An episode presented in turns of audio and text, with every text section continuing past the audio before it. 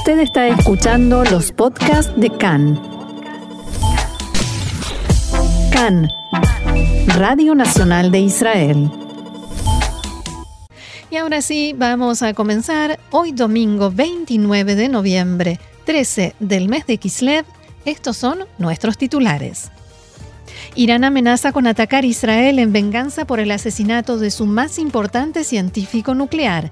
Israel eleva el nivel de alerta y protección en todos los potenciales objetivos dentro y fuera del país. Coronavirus se mantiene la prueba piloto de apertura de centros comerciales a pesar de las aglomeraciones y el riesgo de contagio de COVID-19.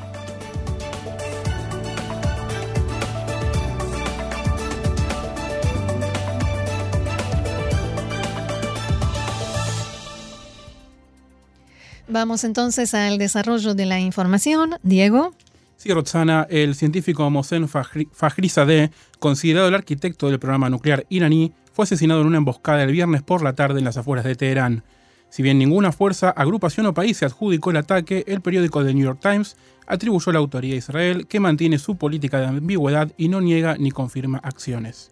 El ministro de Defensa de Irán, general Amir Hatami, confirmaba así el hecho. امروز در یک سفر در اطراف تهران مورد Fajrizadeh fue hoy un objetivo terrorista mientras estaba de viaje cerca de Teherán. Un grupo de guardaespaldas que lo acompañaba intentó protegerlo, pero fue gravemente herido y llevado al hospital, al igual que otras dos personas que viajaban con él. Desafortunadamente, los esfuerzos médicos no fueron exitosos y se ha convertido en un mártir. En las últimas horas, en un discurso televisado, el líder supremo de Irán, Ayatollah Khamenei, exigió el castigo definitivo de quienes estén detrás del asesinato. Después de años de estar en las sombras, la imagen de Mohsen Fakhrizadeh se vio repetidamente en los medios de comunicación iraníes y su viuda habló en la televisión estatal reclamando venganza contra Israel. El presidente de Irán, Hassan Rouhani, culpó a Israel y advirtió: responderemos al asesinato del mártir Fakhrizadeh a su debido tiempo. La nación iraní es inteligente y no caerá en la trampa sionista ellos quieren crear el caos. Tanto Rouhani como Khamenei prometieron que el programa nuclear iraní no se detendría. En abril de 2018, en la conferencia de prensa en la que presentó los archivos secretos del programa nuclear iraní obtenidos por Israel, el primer ministro Benjamin Netanyahu instó al público a recordar el nombre del científico Fakhrizadeh. A key part of the plan was to form new organizations to continue the work. Una clave del plan era formar nuevas organizaciones para continuar el trabajo. Así es como el doctor Mohsen Fakhrizadeh, líder del proyecto AMAD, lo dejó establecido. Fakhrizadeh, recuerden ese nombre, aquí está su directiva. El objetivo es anunciar el cierre del proyecto AMAD, pero luego agrega, actividades especiales. Ya saben a qué se refiere. Actividades especiales se llevarán a cabo bajo el título de Desarrollo de Conocimientos Científicos. Tanto las Naciones Unidas como la Unión Europea condenaron el ataque e hicieron un llamado a la moderación y la calma. Mientras tanto, en Israel, el líder de la oposición, Yair Lapid, repudió estas declaraciones oficiales. El hecho de que la Unión Europea condene el justificado asesinato del líder nuclear iraní en lugar de condenar los esfuerzos de Irán para adquirir armas de destrucción masiva y exportar terrorismo a todo el mundo representa la bancarrota moral y la cobardía abyecta. Un periódico iraní ha llegado al líder supremo, sostiene hoy que su país debe atacar el puerto de Haifa si llega a la conclusión de que Israel está detrás del asesinato de Fragizadeh. En el editorial que publica hoy el diario Kayan, aseguran que todas las reacciones anteriores de Irán a operativos y ataques que sufrieron en el pasado no fueron suficientemente fuertes ni disuasorias y por ello ahora deben destruir instalaciones en Haifa y provocar gran cantidad de bajas. En el artículo aseguran que solo un ataque a Haifa podrá devolverle a Irán la seguridad y frenará futuros asesinatos y ejecuciones focalizadas y una guerra en la región porque, según afirman, Israel y Estados Unidos no están listos para un enfrentamiento bélico. En la nota se destaca el daño que le produce a Irán la muerte de este científico. También sostienen que después del asesinato de Soleimani, el entonces jefe de la Fuerza Quds de la Guardia Revolucionaria, el ataque a Ain al-Assad fue apenas como una bofetada en la cara del enemigo, mientras que los iraníes habían jurado vengarse y eso no se puede considerar una verdadera venganza. El ministro Yuval Steinitz del partido Likud dijo hoy que no sabe quién está detrás del asesinato de Fajri Sadeh, pero que este no solo sirve a los intereses de Israel, sino de todo aquel que no quiere ver a Irán con armamento nuclear, de hecho al mundo entero. En declaraciones a Cannes, Steinitz dijo que el dicho ese según el cual nadie es irreemplazable no siempre es cierto, por supuesto que cuando se trata de un científico nuclear del nivel de Fajri Sadeh no lo es. Steinitz destacó los informes sobre grandes perjuicios al programa nuclear de Irán, incluidas las explosiones en las instalaciones nucleares de Natanz en el verano, y sostuvo que se estima que todo eso genera serios retrasos en el programa nuclear. El Parlamento de Irán discutió esta mañana a puertas cerradas sobre el asesinato de Fajrizadeh. Al terminar la sesión, el presidente del Parlamento, Mohammad Bakr Ghalibaf, dijo a los medios locales que hay que hacer que los enemigos de Irán se arrepientan de haberlo asesinado y advirtió que solo una fuerte respuesta hará que el enemigo criminal se lamente y arrepienta de sus actos. La Comisión de Seguridad Nacional del Parlamento anunció este mediodía que la investigación preliminar arroja indicios de la autoría israelí.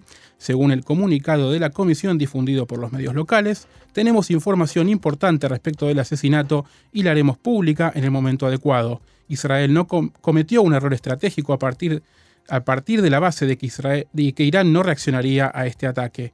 Siguiendo las amenazas del gobierno iraní, Israel ha decidido afianzar la seguridad en todas sus embajadas y delegaciones. El número 2 de Hezbollah, Naim Qasem, dijo esta mañana que su organización no tiene autoridad para decidir cómo reaccionar a los ataques de Israel en Siria. La decisión debe tomarla, según dijo, el liderazgo sirio. En una entrevista en el canal de televisión Almanar, Naim Qasem dijo que los últimos dos ataques de Israel en Siria tuvieron como objetivo instalaciones del ejército sirio y ningún iraní u hombre de Hezbollah fue alcanzado. Estas declaraciones contradicen informes sobre muertos y heridos en las filas de las fuerzas Quds de la Guardia Revolucionaria y de las milicias pro-iraníes instaladas en la zona. Y el diario norteamericano The Wall Street Journal informó que el primer ministro Netanyahu viajó la semana pasada a Arabia Saudita con la esperanza de cerrar los detalles de un acuerdo de normalización, pero el príncipe heredero Mohammed bin Salman dio marcha atrás debido al resultado de las elecciones en Estados Unidos. Según este periódico, cuando el primer ministro y su reducida comitiva viajaron a la reunión, tanto él como sus interlocutores norteamericanos esperaban recibir una promesa de normalización de relaciones con Israel por parte de los sauditas. Sin embargo, en la reunión no se lograron entendimientos. Un asesor saudita declaró al diario que el príncipe está muy preocupado por construir buenas relaciones con el gobierno entrante de Joe Biden y decidió dar un paso atrás para poder utilizar el potencial acuerdo con Israel como un elemento que lo ayude precisamente a acercarse a la Casa Blanca. Una fuente israelí dijo a Khan que, a pesar de la reunión, no se espera que se firme un acuerdo de normalización entre los países. Según la misma fuente, abro comillas, la reunión no marca un gran avance hacia el acuerdo, no sucederá tan rápido y las reacciones en Arabia Saudita dejan al descubierto la división sobre este tema que hay en el país entre quienes apoyan el acercamiento con Israel y quienes se oponen. Y el Gabinete Político de Seguridad aquí en Israel se reunirá hoy a las 6 de la tarde, pero el encuentro estaba ya agendado de antemano y se llevará a cabo en el Centro Nacional de Manejo de Crisis, ubicado en un búnker subterráneo en Jerusalén. La reunión fue acordada, como decía, incluso antes de que se conociera la noticia del asesinato del científico nuclear iraní. Uno de los temas centrales que está previsto que se trate es la transferencia del dinero de impuestos a la autoridad palestina a partir de la reinstauración de la coordinación de seguridad anunciada desde Ramallah. Y el ministro de Industria y Turismo de Bahrein, Sayed Al-Sayani, llegará a Israel el martes encabezando una delegación de 10 hombres de negocios y funcionarios del gobierno. Así lo anunció el Ministerio de Relaciones Exteriores, que detalló también que la delegación se reunirá con el primer ministro Netanyahu, el canciller Gaby Askenazi, el ministro de Economía y Comercio Amir Pérez, el ministro de Cooperación Regional Ofir Akunis y otras autoridades israelíes. Cambiamos un poco de tema en, esta, en este día cargado de información. Como todos. Hablamos un poco de corona y según los datos proporcionados por el Ministerio de Salud en el día de ayer, se registraron 569 nuevos contagios de un total de 17.472 pruebas realizadas. El número de infectados en estado crítico es de 273 personas, de las cuales 112 se encuentran asistidos con respirador. Actualmente hay 9.923 pacientes con el virus activo y desde el comienzo de la pandemia se contabilizan 2.854 muertos por COVID-19 dentro de Israel. Como viene ocurriendo hasta ahora y de acuerdo con las órdenes del Ministerio de Salud, toda persona que haya estado cerca de un paciente verificado debe cumplir con el debido tiempo de aislamiento. Ayer por la noche se realizó una reunión de emergencia a pedido del Ministerio de Salud para discutir la prueba piloto de apertura de los centros comerciales. En la reunión participaron, entre otros, el director del Ministerio, Jesse Levy, el coordinador nacional para la lucha contra el coronavirus, Nachman Ash, y representantes del Ministerio de Hacienda. Sobre el final de la reunión se decidió que el piloto continuará, pero se implementarán cambios para disminuir las aglomeraciones. Desde el Ministerio de Hacienda resaltaron la importancia de modificar la norma del piloto que determina que un máximo de 10 clientes pueden permanecer en el mismo local sin importar el tamaño que tenga. El director de la cadena de centros comerciales Offer, Moshe Rosenblum, criticó el esquema piloto en diálogo con Cannes. Abro comillas, el esquema no es lógico, dos centros comerciales están abiertos en todo Gush Dan y esto provoca una sobrecarga en los, centros en los comercios abiertos. El viceministro de Salud, Yoav Kish, se refirió esta mañana en declaraciones a Cannes a las aglomeraciones que se registraron en los 15 centros comerciales que reabrieron sus puertas de acuerdo con esta prueba. Y la verdad que las imágenes eran difíciles de ver, Gaby hace que no con la cabeza eh, eh, de incredulidad, porque realmente era, era increíble ver a la gente amontonándose en los centros comerciales. En fin, decía el, eh, el viceministro Kish, cometimos errores en el piloto creamos aglomeraciones dentro de los centros comerciales. Yo estoy preocupado porque veo que el porcentaje de contagios aumenta. Al fin de cuentas, la manera de evitar nuevamente ir a un cierre es una legislación diferencial. Debemos ser más estrictos con las ciudades rojas. Al mismo tiempo, desde el sistema sanitario temen un aumento del coeficiente de contagios en el sector ultraortodoxo durante la festividad de Hanukkah, debido a que los estudiantes de las yeshivot, o sea, las academias rabínicas, regresan a sus casas durante los días de la fiesta y también se realizan eventos multitudinarios de encendido de velas. El Ministerio de Salud, junto a Defensa Civil y las autoridades regionales, aumentarán la cantidad de exámenes de COVID-19 durante estas fechas e intentarán acordar con las autoridades del sector ultraortodoxo condiciones para evitar las aglomeraciones. El Centro de Información Nacional, establecido por el Departamento de Inteligencia de Chal en el marco de la lucha contra el coronavirus, advirtió este mediodía que las medidas de apertura y flexibilización planificadas impulsarán el aumento de los contagios en todos los sectores de la población israelí.